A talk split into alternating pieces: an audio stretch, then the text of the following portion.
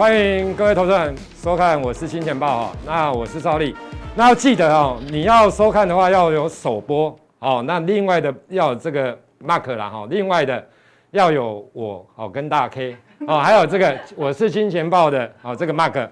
那我跟大家报告哈，大概礼拜一到礼拜五了哈，大概晚餐的时间哦，这个节目就会上菜哦，所以大家要准时收看。啊，我想很多的来宾会在这个节目啊，针对未来的看法来跟大家做说明啊。哈，那我们来看一下，因为大 K 今天不在啊，所以我是代班一下哈。那我们来看一下黄天木，我们的金管会主委了哈。黄天木说，资金动能无语，对台股要有信心啊。哈，他他也提醒国内的投资人要审慎选选股，要有风险意识。其实他表示的哈，其实很简单，他就是说哈，其实台湾的本益比大概只有十五倍多，股息殖利率二点六七八也很好，跟美国的十年期公债殖利率比起来，好，那另外的部分来讲的话，也都是成长了哈，前九个月上市柜的营收也都是成长，就是说他要讲的意思，那总经的部分就今年的台湾的经济成长五点八八，他要讲的就是基本面很好啊，基本面就台湾的基本面没什么太多的问题呢，可是呢，因为他是主主管单位哦，所以他也要跟大家讲一下。风险意识，毕竟台股现在哦，大概在一万七千点附近啊。哈，其实，假如说我们就过去的角度来看到，其实一万七千点，它当然一定是处在相对高档的位置了哈，不太可能说这个地方是处于低档了。哈，那另外的全球这个地方来讲的话，还是有很多的灰犀牛。哈，所以我想他跟大家讲要有风险意识，这个是正常。那你要审慎去选股，其实你可以发现哦，最近的股票的操作难度其实是非常的高。像之前啊，在上半年的时候，尤其第二季啊、第三季，尤其在第二季的时候，其实很多的传产股等等哦，其实那时候股价真的都出现大涨的一个走势。可是最近来看的话，似乎传产股的部分大部分都是呈现比较回档休息的一个格局了哈。那当然，电子股也有很多的股票，其实在最近这一段时间，前一段时间其实跌幅也蛮重的了哈。那也开始慢慢出现反弹的一个格局。好，那我要跟大家报告的就是说。目前来讲的话，其实我们的主管单位都跟大家报告了，因为其实这一年多以来，就是从疫情完之后，这一年多以来，尤其是今年以来，更多的一般的投资人，哦，尤其是年轻的投资人，哦，参与了股市。那我要跟大家讲哦，其实因为我在券商很久了，大概二十几年了，那大家一定要记得，就是说，其实你比较有经验的投资人，比如说你操作股票，你真的看过多空的循环哦，比如说我们。讲最近好了啊，去去年啊，去年的一个疫情的时候，其其实那时候的指数重挫，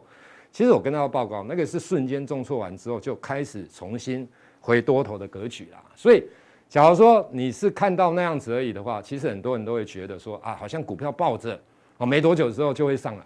可是你假如看到二零零八年的时候，其实那时候的股票下来之后，其实就整理了一段时间。那两千年网络泡沫，那那个当然更久了啦，哈，所以我要我要提醒大家就是说，其实操作股票的部分来讲的话，你还是要有风险意识，就是说，在这个位置点，你的持股比重你就不能满档，哦，不管怎样子，你还是不能满档，因为毕竟一万七嘛，你再看好，你还是不要满档。那假如你真的一定要满档，那你就不要用融资去买，大家知道我的意思吗？就是说，尽量啊，不要用满档，又全部用融资。我跟他报告，像前一阵子这样子。还没走空头，就是前阵子这样子跌下来的，很多人都已经断头。你看那 PTT 一堆的毕业文啊，其实不是只有航运有毕业文啊。我跟大家报告，电子股也一堆毕业文啊，那钢铁也一堆。其实我要讲，所以一定要牢记哦，你不要再当韭菜了哈，大家不要再当韭菜了哈。你牢记几个，第一个啊，这不要动用信用卡的循环利息，意思就是说哈，你不要借钱去投资啊，那信用卡的利息更高，大家知道我的意思吗？其实很多人哦。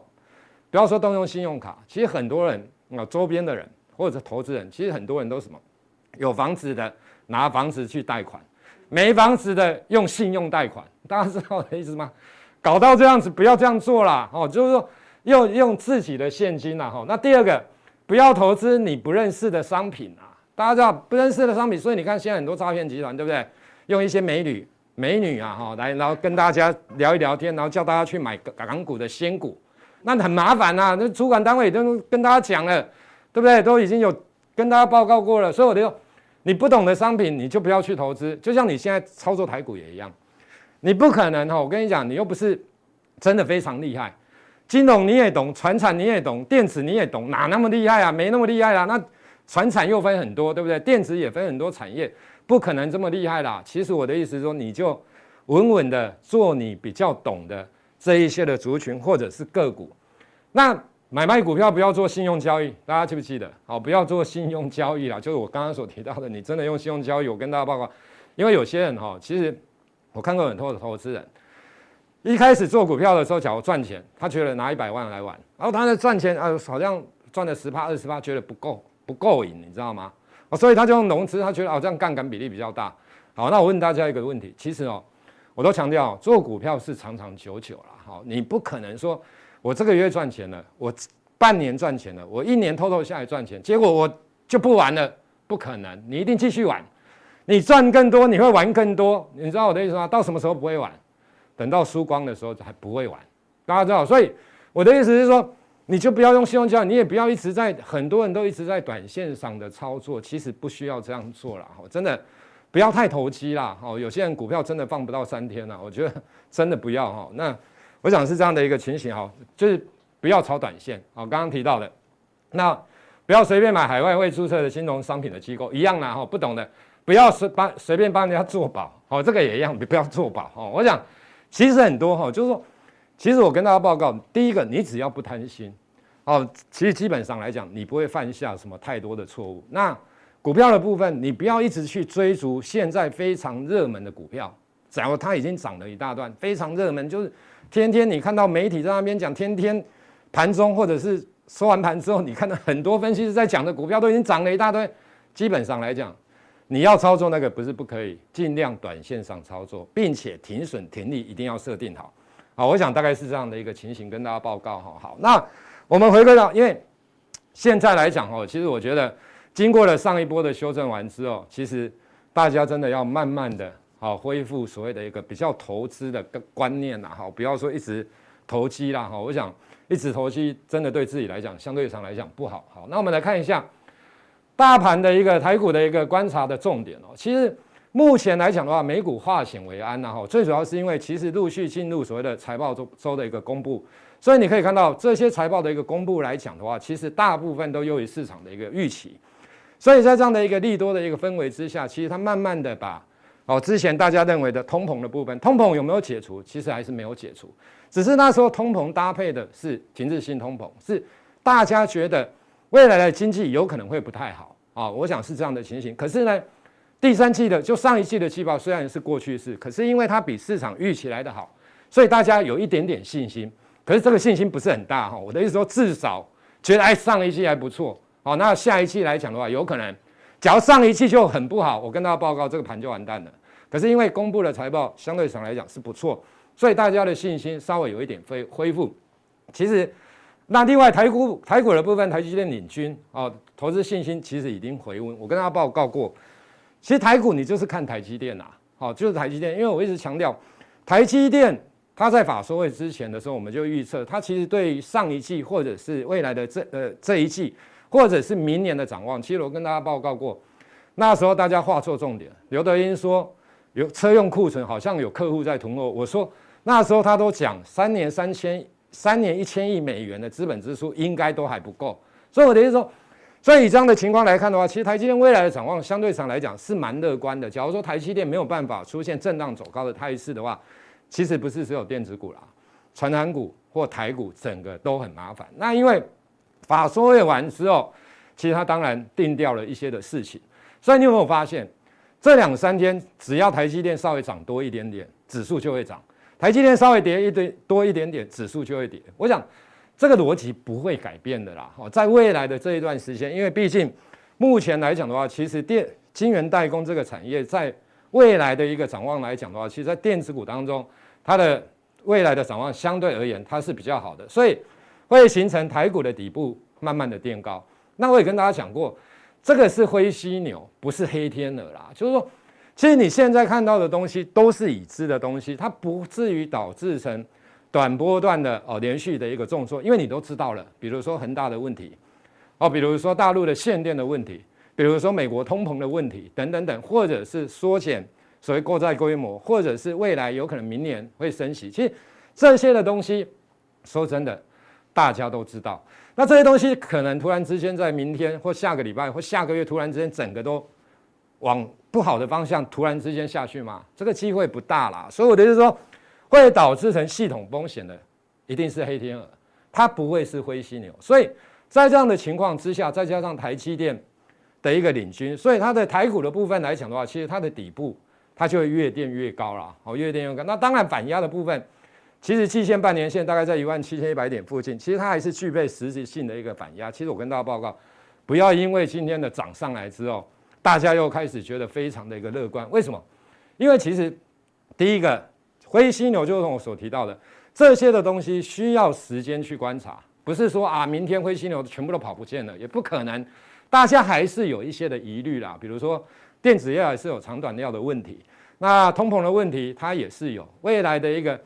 产产业的一个展望的部分来讲，是不是库存的一个调整？其实它还是有这些的疑虑，所以我觉得目前来讲的话，季线、半年线其实它还是反压，还蛮沉重的啦。就是说，短时间就是在大概一万六千一到一万七千一这个地方来进行箱型整理的一个格局。那当然你要重要的哈，除了第三季的一个季报之外，另外的就是法收会的展望。其实展望是最重要的啦，因为有时候大家会画错重点，季报的部分其实那个都过去式了。它只是假如优于预期，它有可能反应个一天，好，那假如比市场预期不好，也有可能只反应一天。可是未来的展望，股价是反映未来，不是反映过去的季报等等这一些哈。所以我想是这样的一个情形跟大家报告好。那台积电当然很重要，它就打脸外资。其实我要跟大家报告，当然整个数位转型正在发生，半导体的消费拉高，其实就如同。因为整个不管从四驱到五驱，不管是从燃油车到所谓的电动车到自驾车等等，很多的东西其实需要的芯片是越来越大。只要全球的景气没有产生太多的变化，其实，在半导体这一块来讲的话，其实都还是未来的一个主轴。另外一个很重要的一点就是说，其实台湾的一个最强的竞争力，其实说真的，传产股很少了。传产股了不起，比如说像一些品牌，巨大、美利达、儒鸿等等这些。你说啊，像中钢有真的非常强的一个竞争力吗？长荣、阳明真的有吗？其实你自己去思考一下，最重要的还是在台湾的主轴的一个部分来讲的话，其实它还是建立在电子股的一个族群身上啦。你假如说我们就外资的一个角度来看，因为外资是全球性的，你来台湾买这些金融，我想你一定不是真的非常看好台湾的金融，因为你要买投行，你可以去买摩根大通，你可以去买摩根斯丹利，你可以去买高盛。对不对？你可以你要买银行，你可以去买汇丰银行，你可以去买很多的银行。我的意思说，台湾的金融股当大盘涨，它当然会涨，只是说它的幅度相对上来讲，你可以发现基本上都比较小，是因为其实买这些股票来看的话，其实外资它是有它的一个目的，比如说以现在来讲，有可能就是期现货的一个价差交易。那传产股的部分也是相同的状况了哈，所以大家有没有发现，传产股的部分不管龙头这些股票。大概外资也是短线上的操作，航运也是相同的一个情形。我想大概是这样子。可是，假如说你要买电子股，假如说你要买晶圆代工，当然台积电最强，你当然就会买它来长期投资。大家知道我的意思吗？就是说，台湾的主战主战线真的强势的，台湾还是以电子股这一些的一个为主。那当然不是说传染股不会涨，传染股搭配到所谓的十七财的时候，比如说原物料大涨哦，像今年初的时候，到今年六七月。或者是航运遇到百年难得一见的一个所谓的一个报价的上涨，当然这一些都会涨，只是说涨完之后，毕竟它还是就会回归到就是就如我之前跟大家讲的，在股股价哦非常态的一个大涨之后，它还面临到这些到底未来是进入旧常态还是新常态？假如就进入旧常态，其实它的股价就会慢慢的回跌到之前的一个水准，哦长时间。那假如它可以进入新常态。中段整理完之后，这些的股价还会再创下波段的新高，甚至于历史的新高。这就是新常态跟旧常态不同的一个地方。我想是这样的情形。好，那另外一个，其实我要跟大家讲，大摩跟小摩在法说会之前，其实都看不好台积电。其实我要跟大家报告，外资的报告有的时候真的很扯啦，有些外资真的很扯。你说今天，比如说窄板的部分，为什么股价都大涨？因为外资又。说新兴目标价五百块，现在一百多块，他可以喊五百块。当然，ABF 载板的部分来讲，当然产能都缺啦。那假如说真的遇到全球经济不好的时候，还是怎样，都当然都会受影响。只是我的意思说，有时候外资哦，你要把外资想，不是很多的外资都真的是善良的。其实有些外资不是那么的善良，就像你回想一下就好，大摩小摩在法说会之前就看空台积电，对不对？那另外的 A B F 载板的部分，我的意思说，或许它都还会涨了，可是就是说你不要过度的充分的一个乐观。好，那另外的部分，比如说记忆体等等，有些外资也一直调降，一直调降，一直调降。那其实记忆体你就去看报价，这个非常的一个简单。假如报价慢慢的不太跌，其实就像现在好了。第即标准型的部分来讲还有跌，好，可是它跌幅有收敛。我讲现货价的部分，可是 DDR 三其实基基本上来讲没什么跌。那 Flash 的部分，其实这几天我看，其实说真的也没什么跌，现货价也没有，有的还在已经开始在反弹。所以我的说，你看这些报告的时候，其实说真的，不要看着他们就相信他们啊，好，你自己还是要去做一下功课。我讲是这样的情形。那当然，因为目前来讲的话，其实整个大盘，好，大概。慢慢的风险已经都哦相对比较少，所以我觉得你持有的股票跌，假如跌很深的哦，其实这个地方你不要急着一天你就去砍它，你可以等待它的反弹，比如说到它的月线、啊，或者是季线，因为我们卖股票哈，其实说真的，有时候要卖在比较有尊严的位置点啊，哈，不要真的什么杀下来的时候你跟着大家去砍啊，除非你是融资的，那当然没办法。假如说不是的话，因为这一波其实大家慢慢的开始信心有一点回笼。所以我相信很多跌很深的股票，不管是传产，不管是电子，其实都是有机会的啦。哈，那好，那另外一个东西来讲的话，其实就是股神的搭档孟格跟大家讲一些投资观念，就是说他在第一季的时候，今年第一季的时候他就买进了阿里巴巴，然后之后呢，其实说真的，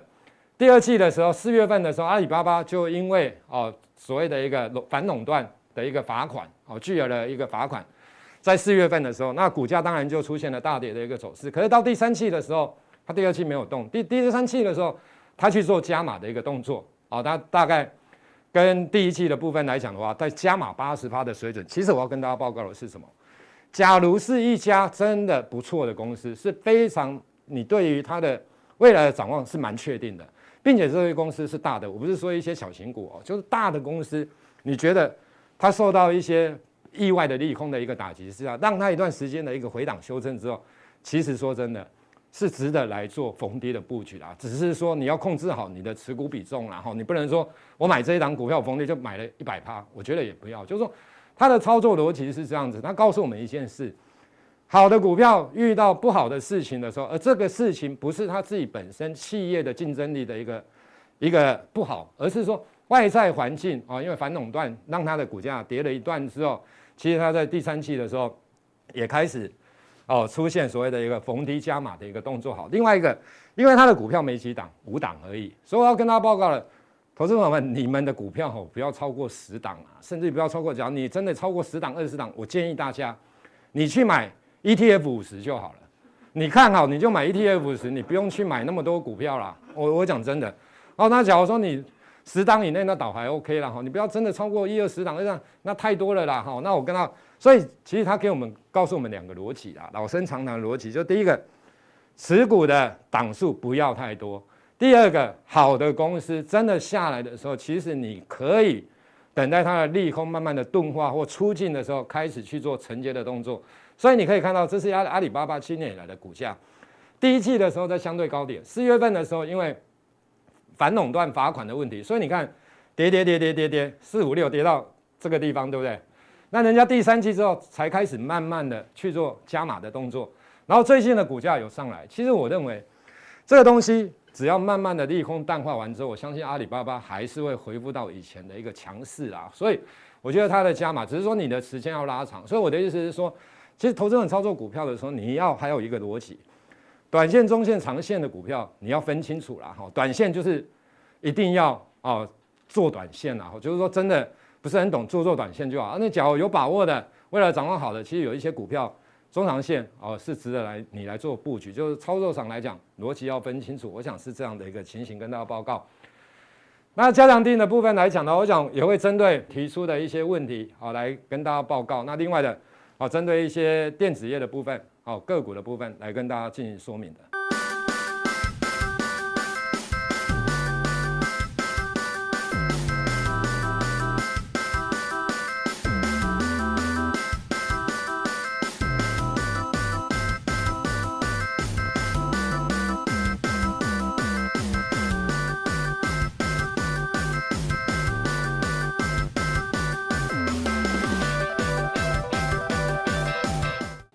各位金钱爆的观众朋友，大家好，欢迎收看今天的我是金钱爆，哎，对吧？好，那今天呢，呃，又是我一个人在这边呃唱独角戏哦。大家有没有注意到，每次我来上这个我是金钱爆的时候哦，大 K 就会找理由不在家啊，不在这里不主持哦。呃，我后来细想很多原因哦，我猜哦，说俗话说得好啦，这个一山难容二虎啊。一个股市难容双帅，所以这个他怕我抢他的光芒，就赶快请假啊。那假如说大家想看到我们双帅同台的话，赶快在上面啊这个留言加一，好不好？啊，如果只想看到我的话，就到那个呃投资叫小贺。啊，只想看到李哥的话，就到那个李哥聊天室。好，那我们回到正题来讲哦。我想这个礼拜哦，这个台北股市哦，呃表现得相当的强劲啊。那因为主要是这个呃破线之后的一个强势的一个反弹。哦，礼拜一呢大涨将近四百点，那今天呢又大涨了这个呃将近两百点的一个这个指数哦。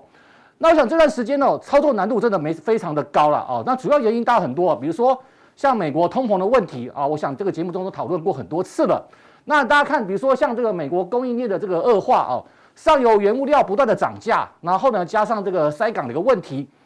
那使得整个呃上游这个原物料价格不断的上涨，那加上下游这个。呃，使得下游这个成本不断的提升哦，所以哦，接下来的行情当中哦，今天台北股市哦已经反弹过了月线了，那过了月线之后，接下来的走势呢就要去挑战季线，这大家都了解吧？这上面的季线的反压还在，但是你现在呢算起来离季线大概才一百多点而已哦，所以在碰到季线反压的这段时间，投资者你要怎么去操作接下来的行情哦？怎么去布局哦？那每一次哦。呃，在第四季的时候，像已经这个今天已经这十月快这个中旬过后了啊，十月过中旬过后，到明年的第一季啊，到隔年的第一季，通常叫做所谓的做梦行情啊，对，因为呃这个今年的财报还没有出来嘛，第四季还没有出来啊，哦，那那个明年的这个预估就大家开始就随便随便讲了啊，随便唬烂了啊，这个梦有多大都做多大啊，我们这个股市当中有一句话啦。呃，这个不知道的利空哦，不确定的利空哦，不确定的利空，对不对？最可怕嘛，哦，这个不确定最可怕。就像最近的这个，你看，因为这个，因为不知道 FED 到底要怎么样啊，到底要升息呢，还是要这个减债呢？不确定时间点，但是一确定，你看股市就反弹了。所以不确定的利空最可怕。那怎么样呢？不确定的利多啊，无限大啊，就大家梦可以随便做。所以呢，从现在开始啊，到明年的第一季。这个做梦行情哦，投资朋友你要特别的把握跟注意啊，特别把握跟注意。好，那那做梦也不能乱做了，对不对？不能做白日梦了哦，还是要注意一下，去看一下产业的趋势啊，产业趋势。那从今年底到明年，明年新的展望有什么新的趋势呢？有什么产业它是正面向上的呢？我这边他特别帮他做了一个表格哦，哦，大家可以稍微注意一下啊。那这个我们今天主题是要找出第四季到明年这个产业向上的成长股了啊。那我们就做个表格，大家可以特别看一下啊。我做的蛮详细的啊，当然呃股票都在这边呐啊，股票都在这边。那好了，我想从哦最近哦几个大涨的这个族群，大家都可以发现了哦，已经慢慢帮大家点出来啊，帮大家找出来，股市都自动会帮你发掘了，帮大家点出来，今年到明年哦，明年的趋势的成长股，比如说什么晶圆代工啊，这个不用我讲了吧啊，对不对？哦，这个呃，这个台积电的法说会刚开完哦，第四季呢还要持续的成长，三纳米打脸外资，所以晶圆代工趋势还是向上的。第四季联电还有机会再涨价啊，这个这个不用我讲啊，这个晶圆代工，IP ASIC 哦，这个很重要哈，这个呃 IP 哦，这个矽智财哦，跟这个呃特制型的 IC 哦，这个呃这特制 IC，但这个地方它的好处是什么？它不像 IC 设计啊。IC 设计啊，你要下单给这个晶圆代工厂，对不对？那既然你要下单给晶圆代工厂的话，晶圆代工的涨价哦，势必会影响到 IC 设计的一个毛利率。所以呢，呃，IC 设计的这个现在哦，大家有的有的这个看法就比较分歧的。但是 IP 股就不一样喽，哦，这个矽智财就不一样。大家看最近的这个矽智财相关的个股，比如说哦，像股王 CDKY，哦，这股价就一直一路创新高。对不对？那还有很多这个 IP 股哦，比如说，呃，像我们刚才提到的智元哦，最近股价也创下了新高哦。我想这些 IP 股的话哦，那它可以随着晶圆代工的涨价而涨价哦，所以这个他们抽的是权利金嘛，所以它的未来成长性也非常大。那我们再看哦，比如说好像这个静电防护 IC，那这一档哦蛮特别的哦，然后待会我们会做个这个稍微比较详细的分析，就六四一的经验哦，经验这家公司呢，呃，最近股价表现相当不错啊，前段时间创下新高。那主要原因就是我刚刚提到哦，这个静电防护 IC，那再就是 ABF 窄板，然后这也是非常强劲的一档呃一个族群了哦，三档哦，这个今天股价好像这个都创下呃这个呃呃这个都创下都涨停板了哦，景硕啊跟这个欣兴都涨停板了。那再就伺服器的部分比较比较这个呃稍微强势一点哦，不过它相对比较平稳了啊。那接下来这个部分，好，这个我记得我在上次呃来金钱报时讲过，特别是在车用电子哦。电动车的部分哦，这个我讲过很多次了。从车用二极体、车用导线架、电池材料哦，电动车的昨天嘛，M H 联盟刚刚大会结束嘛，啊，这电动车大家出来都蛮惊艳的哦。那到这个呃这几个这个重要指标哦，还有这么电子标签啊这个部分，那还有什么第三代半导体哦？从这个第三半导体的材料，呃，特用化学哦，那像这个汉磊最近股价哦也表现相当强劲哦，那。